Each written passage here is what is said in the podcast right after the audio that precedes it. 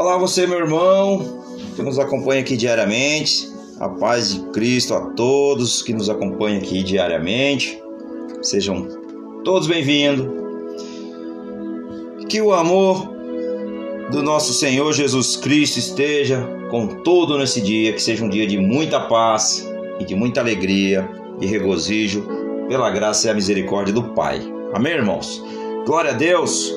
O nosso tema de hoje é Prepare-te para te encontrares com o teu Deus. Esse é o nosso tema de hoje e o nosso texto de hoje, irmãos, está no livro do profeta Amós, no capítulo 4, no verso número 12, que diz: Por isso, povo de Deus, eu os castigarei, e já que vou castigá-los, prepare, prepararei-se para se encontrar com seu Deus. Eu, o Senhor, falei. Glória a Deus, aleluia. Veja, é a palavra do Senhor revelada através do profeta Amós, é direcionada ao povo de Israel naquela época, mas é direcionado a nós ainda hoje, porque a palavra de Deus ela é imutável. A Bíblia ela não muda, tanto quanto ontem, hoje e sempre será a palavra de Deus, então ela é imutável, então ela vale para nós também. Então a palavra de Deus hoje veio a nós, a palavra que o Senhor me deu hoje, o Espírito Santo me trouxe, foi no livro de Amós, no capítulo número 4, no verso número 12. Então, prepara-te para te encontrar com o teu Senhor, com, com, nossos, com o nosso Deus. Então, a mensagem de hoje, irmãos, é uma mensagem a todos os homens. Todos deverão e irão se encontrar com Deus, ou em juízo, ou em graça. Não temos escapatória. Iremos de alguma forma se encontrar com o Senhor.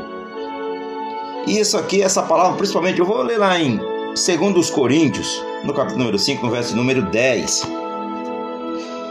que diz: Porque todos devemos comparecer antes do tribunal de Cristo, para que cada um receba segundo o que tiver feito por meio do corpo, ou bem ou mal, ou seja, ou por bem ou por mal que você fez de bem ou de mal. Mas eu quero frisar uma coisa aqui, que principalmente aqui esse esse texto de 2 aos Coríntios que Paulo se revela. Primeiro, são os servos obedientes também o tribunal de Cristo. Porque será um juízo de recompensa e se refere ao principalmente somente à igreja arrebatada. Veja, isso aqui é para os que são salvos, aqueles que confessaram o Senhor Jesus, como eu e você que nos acompanham diariamente. Então, todos aqueles, todos aqueles que aceitarem e confessar o Senhor, nós também seremos julgados, irmãos. Veja, essa aqui é para a igreja. Isso aqui é para a igreja, realmente que Cristo o escolheu, que o Senhor o chamou para a sua graça. Então, nós temos que entender uma coisa: que mesmo nós sendo chamados, nós seremos julgados pelas nossas obras. Então, nós devemos dar bons testemunhos, nós devemos ter boas obras, fazer o bem ao próximo, amar ao próximo como a si mesmo é um dos mandamentos.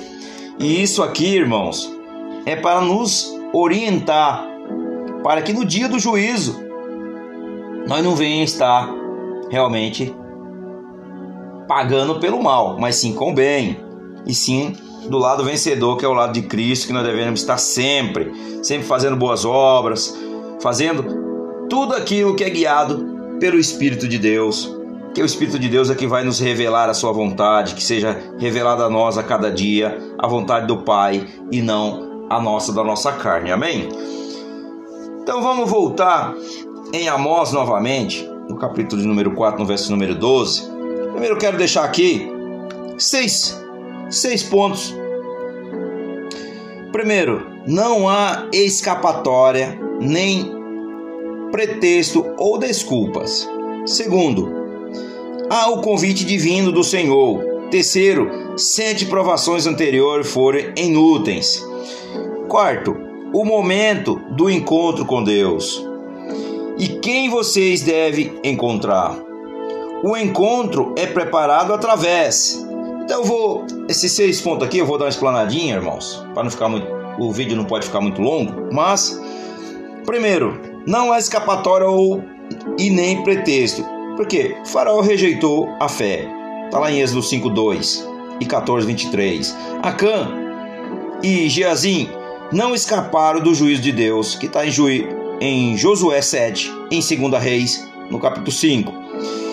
É, Belsazar queria esquecer Deus e o seu próprio pecado, está em Daniel, capítulo número 5.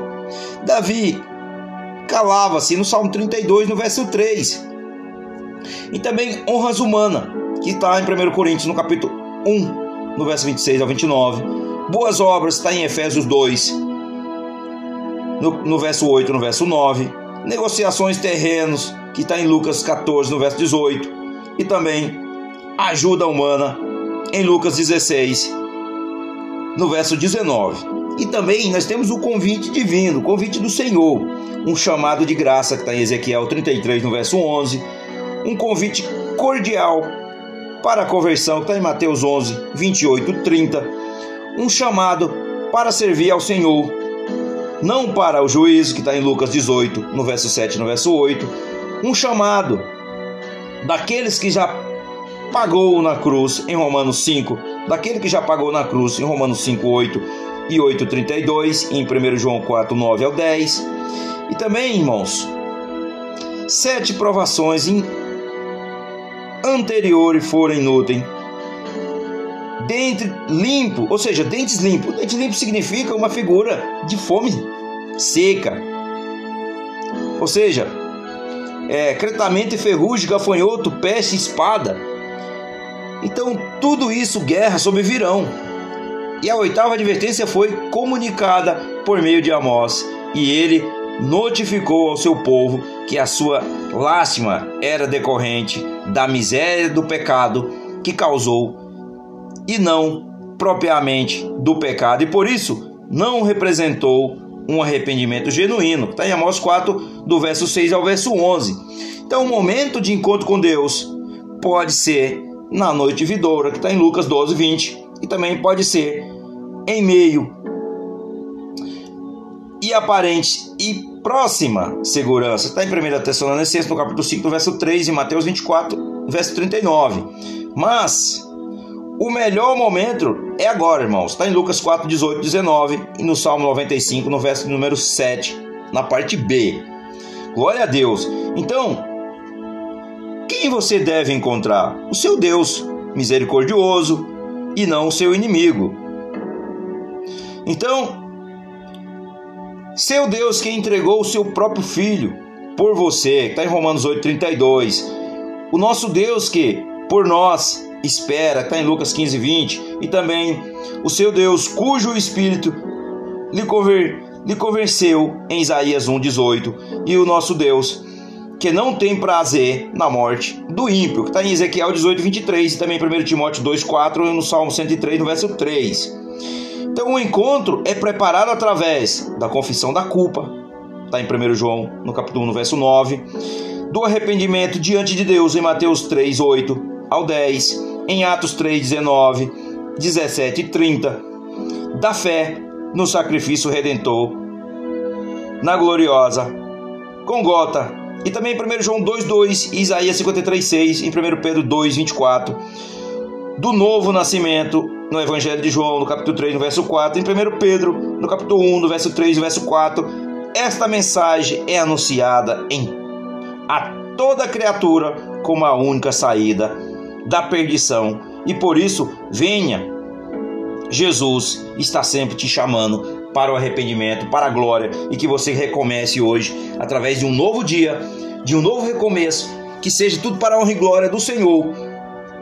E tudo que nós fazemos é por ele, por ele, por ele, para ele. Tudo é para Jesus. Então Jesus ele é o caminho, é a verdade, é a vida. Ninguém vai ao Pai a não ser através do Filho, do seu Filho amado que se sacrificou naquela cruz por mim e por você. Amém?